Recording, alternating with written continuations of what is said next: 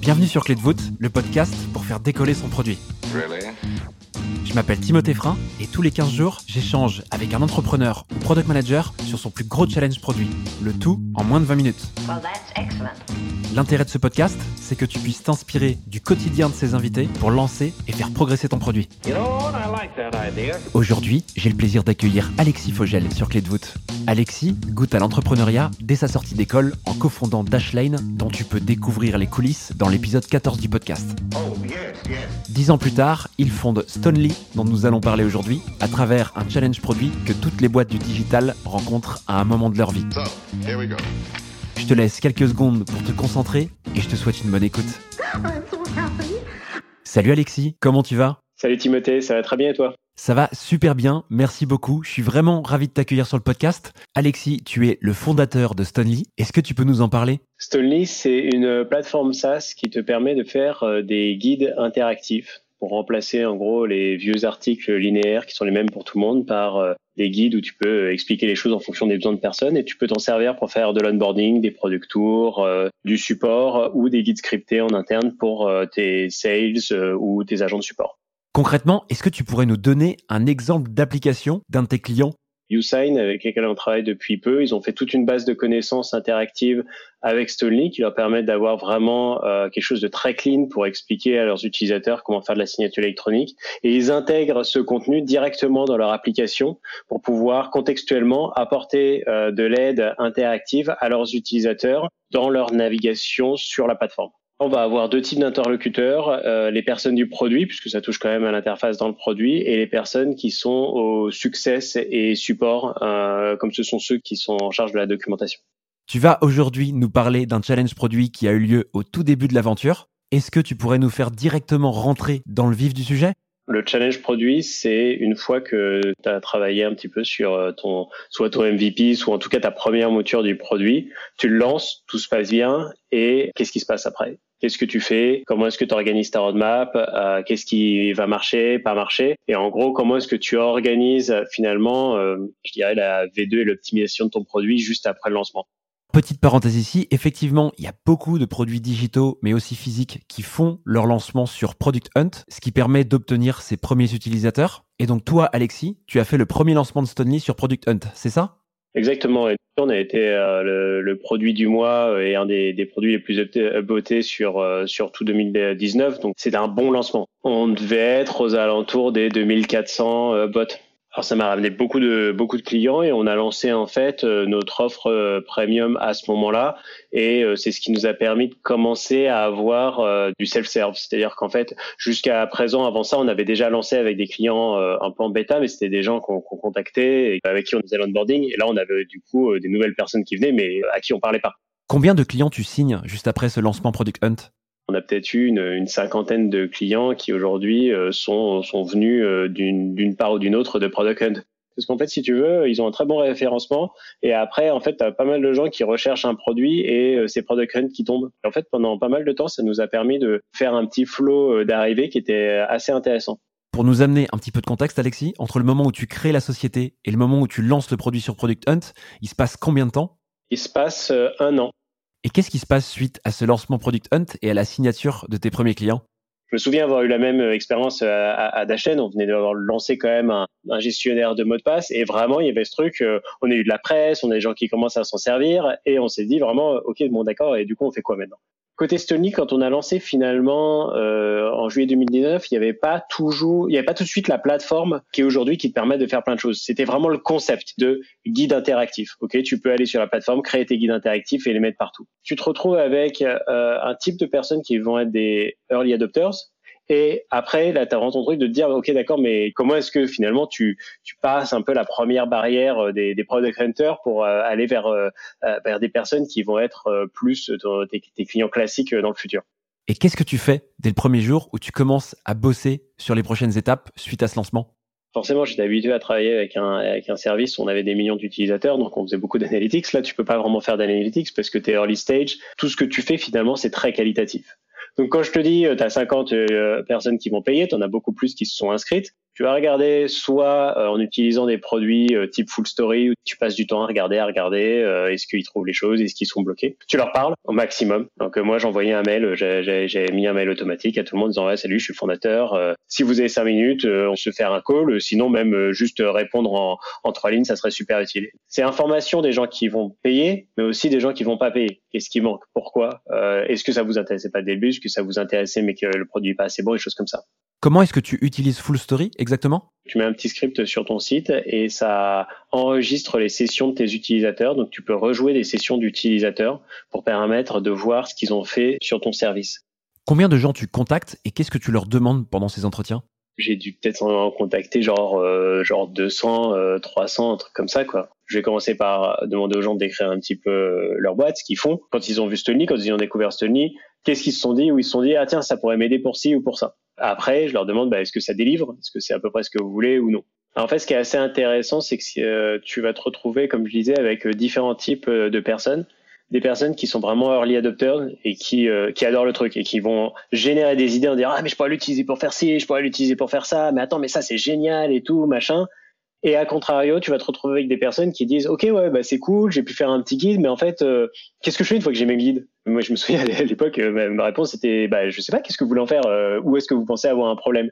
Je me suis rendu compte à ce moment-là que il y avait vraiment des gens qui arrivaient du coup à, à prendre le concept pour eux et à l'utiliser, et d'autres personnes pour lesquelles ça allait être nécessaire de rattacher ce qu'on faisait à quelque chose qu'ils connaissent, le support, l'onboarding, des choses comme ça. Et donc du coup, euh, ça a été la, le premier, la première idée, si tu veux, sur, euh, sur cette idée de créer une plateforme.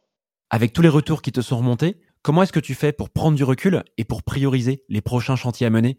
Il y a deux choses euh, que je priorise vraiment. La première, c'est comment faire en sorte que les gens les plus investis dans le produit arrive à être euh, le plus euh, successful avec. Je vais avoir des gens qui deviennent des promoteurs euh, de ce qu'on fait, donc je vais travailler avec eux et je vais leur dire, ok, comment est-ce que je peux vous aider, qu'est-ce que vous voulez faire, envoyez-moi du feedback. Et en général, ce sont des gens qui vont t'envoyer pas mal de choses. Le piège, c'est de pas aller trop loin. À ce niveau-là, tu sais pas exactement si ce qu'on va te renvoyer, ça va être quelque chose qui va être utile pour tout le monde, ou est-ce que bah, là, c'est juste ce cas-là. L'autre partie, c'est la partie vision. Nous, ce qui intéresse les gens, c'est le support, le success, l'onboarding. Si on veut parler aux gens de choses qu'ils connaissent, les gens ils connaissent les help centers et les bases de connaissances. Très bien, comment est-ce qu'on applique ça à notre outil? On va faire des bases de connaissances interactives qui vont être un peu une nouvelle génération de centres d'aide. Les gens connaissent un petit peu les product tours à l'intercom, que ce soit de l'onboarding, de l'adoption, du support. En fait, c'est la même expérience. C'est est-ce que les personnes vont réussir à atteindre leur but avec ton produit et nous, on fait vraiment une plateforme qui te permet d'être finalement au service des utilisateurs, d'être capable de leur pousser le bon contenu et de pouvoir les aider au mieux possible là où ils sont. Comment est-ce que tu fais précisément pour distinguer ces promoteurs parmi tous les utilisateurs?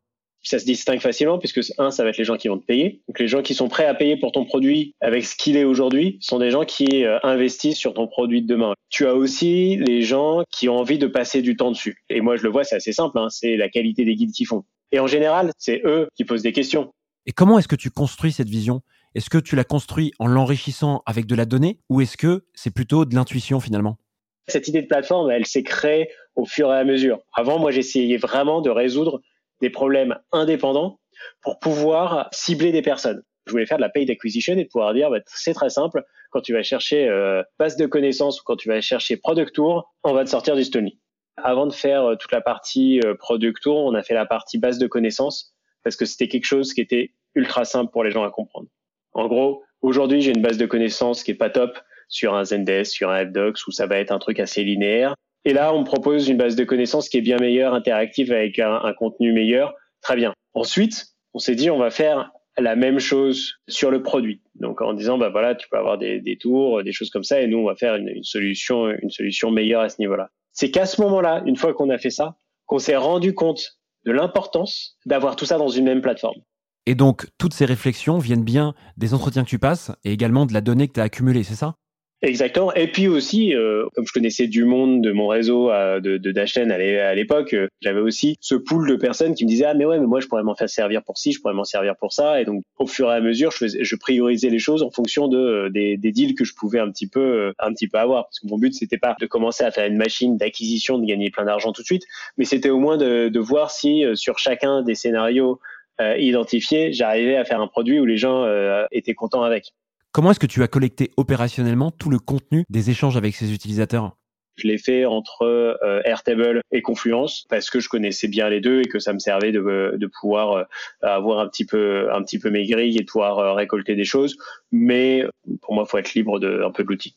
Et au-delà de la vision, comment est-ce que tu te crées cette conviction que le prochain produit ou la prochaine fonctionnalité à sortir, c'est celle-ci précisément? Quand j'avais un client qui me disait, euh, mais c'est ça que je veux faire euh, c'est exactement, je vois exactement comment je peux l'utiliser et que la personne est prête à payer pour. Du coup, euh, j'y allais. Tu vois, j'ai bossé avec Lengo par exemple, qui est une super boîte, et eux, ils avaient euh, leur centre d'aide, je crois sur Salesforce à l'époque ou sur Zendesk, et du coup, ils voulaient migrer. On avait commencé par créer des guides, ils les avaient intégrés dans Zendesk. Ils avaient trouvé ça super, et ils nous avaient fait, mais nous, en fait, tous nos articles, ça devrait être des guides Stolly. Et donc du coup, il m'a dit, est-ce que, est-ce que toi tu pourrais, parce que ça c'est quand même stupide d'avoir Zendesk d'un côté et de mettre que des guides de l'autre. En fait, eux euh, ont été ok d'un peu d'être notre premier euh, client là-dessus. On a développé la base de connaissances avec eux. Ils ont payé aussi, hein. enfin ils ont pas payé le développement, mais ça devenait leur euh, leur service. Si tu veux, il y a aussi de l'opportunisme. C'est aussi en fonction de là où tu vois que tu peux avancer avec avec des clients ce que tu es en train de dire, c'est que une fois que tu as échangé avec les utilisateurs, que tu as remonté des feedbacks qui viennent se croiser et qu'un ou plusieurs utilisateurs sont prêts à devenir tes clients en payant, faut pas réfléchir plus que ça, faut lancer quoi. C'est ça? Exactement. Nous, si tu veux, euh, on a quantifié l'effort et on s'est dit que c'était que c'était jouable de le faire assez rapidement. D'une part, pour que si c'était une erreur, ça plante pas toute la boîte. Cette idée de centre d'aide Stonely, c'est pas la première fois que ça ressortait. Hein. Euh, je l'avais déjà entendu. Sauf que là, j'avais quelqu'un qui était capable de le, qui me disait non mais moi je veux le faire, je veux le faire maintenant. En fait, ce qui était génial, c'est qu'ils avaient une sortie. Ils nous avaient donné une date limite en disant bah nous on a besoin de le sortir à cette date-là. Donc du coup, on s'était dit bah très bien, bah cette date-là on va délivrer. Parce que si tu veux, le risque que tu as aussi, c'est les gens te disent ah c'est génial, c'est génial, tu le fais. Ils disent ah oui d'accord, mais moi en fait euh, c'est pas vraiment dans ma timeline maintenant, j'en ai encore pour trois mois. Alors que là, tu as vraiment un client qui dit non mais moi si tu délivres, le lendemain où tu le délivres, ça sera en ligne. Pour résumer un peu tout ce qu'on s'est dit, Alexis, qu'est-ce que tu conseilles, toi, à un entrepreneur ou à une équipe produit qui vient de lancer son produit sur Product Hunt de faire juste après le lancement? Si j'ai un conseil euh, à donner euh, post-lancement, c'est entretenir la relation, créer la relation avec eux et prendre le feedback. Vous n'avez pas envie que les gens euh, qui parlent de votre produit disent ouais, c'est moyen. Vous avez vraiment envie que les gens, les premières personnes qui utilisent votre produit disent ah j'ai essayé ce truc, c'est vraiment génial, tu peux faire ci, tu peux faire ça. Et est-ce que tu pourrais nous refaire le comparatif résumé des deux solutions, le Stonely avant le lancement Product Hunt et le Stonely après le lancement? La première euh, solution, c'est le concept de guide interactif que tu peux mettre euh, n'importe où. Tu fais tes, petits guides interactifs et après tu peux aller les, mettre sur ton site, tu peux aller les mettre dans ta base de connaissances, tu peux aller les mettre dans ton CRM pour faire euh, des guides scriptés. Ça c'est la, version Product Hunt qu'on lance. Et la version donc Stonely 2 hein, finalement, c'est une plateforme autour du succès des utilisateurs, avec de l'onboarding, de l'adoption, du support et du coup cette capacité à pouvoir faire de façon interactive des tours produits, des annonces de nouvelles fonctionnalités, du NPS, du support, de la segmentation, vraiment une plateforme autour de ça qui te permet sans code de pouvoir créer des expériences pour euh, aider tes utilisateurs à euh, être successful avec. Et après ces discussions avec Lengo, comment s'est passée la suite de la commercialisation de Stonely on a fait donc cette base de connaissances avec eux euh, et euh, quand on a fini cette base de connaissances, euh, on, a refait un product code. Ça valait le coup. On n'a pas été product of the month, mais on était product of the day le jour où on l'a lancé, donc c'était très bien. Ça a continué à nous confirmer ça. Puis du coup, on a fait rebelote et là, on a commencé à acquérir des utilisateurs sur la partie support knowledge base. Et c'est là où on a commencé à se dire, ah bah, en fait, il y a plein de gens qui veulent faire aussi d'utiliser ça pour le mettre de plus en plus dans leurs produits. En fait, on a continué comme ça. Merci beaucoup Alexis pour tous ces éléments. Je suis persuadé que ça va servir à plein de monde puisqu'aujourd'hui Product Hunt devient un peu une référence dans le lancement de produits. Pour faire transition vers la fin de l'épisode, est-ce que tu as tiré une leçon de ce challenge produit spécifique?